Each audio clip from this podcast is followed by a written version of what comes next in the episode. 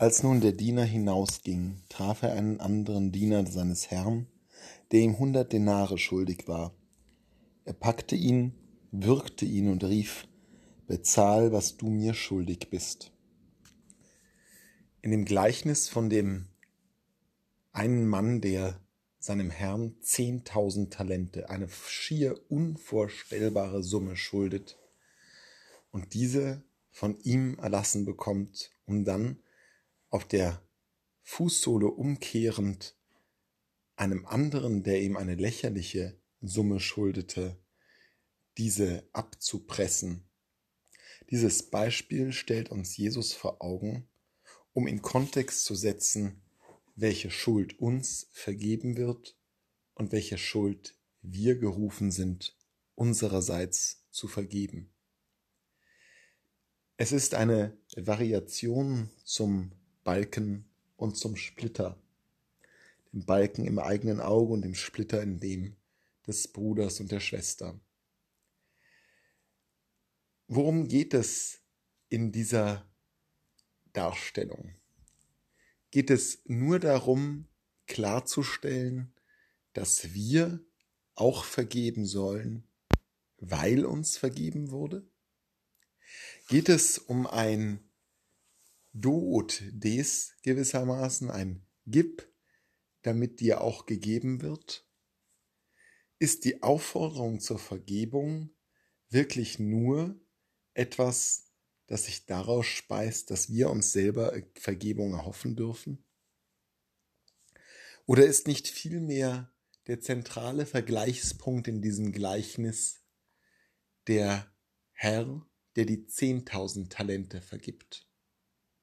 Was bewegt diesen Mann dazu, dieses schier unermessliche Vermögen aufzugeben, darauf zu verzichten?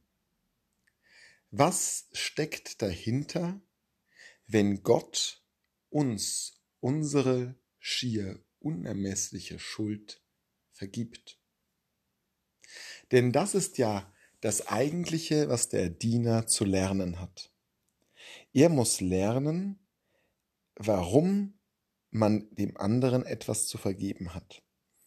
Er muss nicht berechnend handeln und seinerseits vergeben, um Vergebung zu bekommen, sondern er muss vergeben, weil er selbst Vergebung erfahren hat, weil er bereits diese besondere Erfahrung gemacht hat, dass da jemand ist, der bereit ist, auf alles Mögliche an Ansprüchen zu verzichten. Der bereit ist, einfach Tabula rasa zu machen, obwohl gigantische Vermögenswerte im Raum stehen. Gottes Antwort steckt nicht so sehr in diesem Gleichnis, als vielmehr im Leben Jesu. Am Kreuz zu verrecken. Das ist die Antwort auf die Frage der Vergebung. Dass Jesus diesen schrecklichen Tod auf sich nimmt, ist das Äquivalent zum Vergeben von 10.000 Talenten.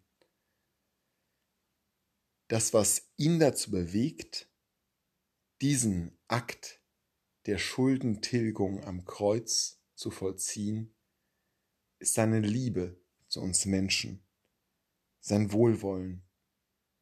Weil all das, was sich da an Vermögen aufgehäuft hat, die Zehntausende von Talente oder die Schuld, die wir angehäuft haben, ihm und unseren Mitmenschen gegenüber, weil all das nicht aufwiegen kann, was an Liebe in seinem Herzen uns gegenüber aufwallt.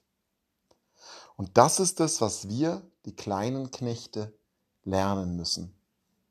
Dass wir den anderen vergeben, nicht aus Berechnung, nicht weil es sich so gehört, sondern aus Liebe. Aus Liebe dem Bruder gegenüber, der Schwester gegenüber, die mir gegenüber schuldig geworden sind. Diese gigantische Aufgabe liegt vor uns. Und wenn wir uns mühen, sie zu vollenden, dann funktioniert das nur mit dem Blick auf den Gekreuzigten.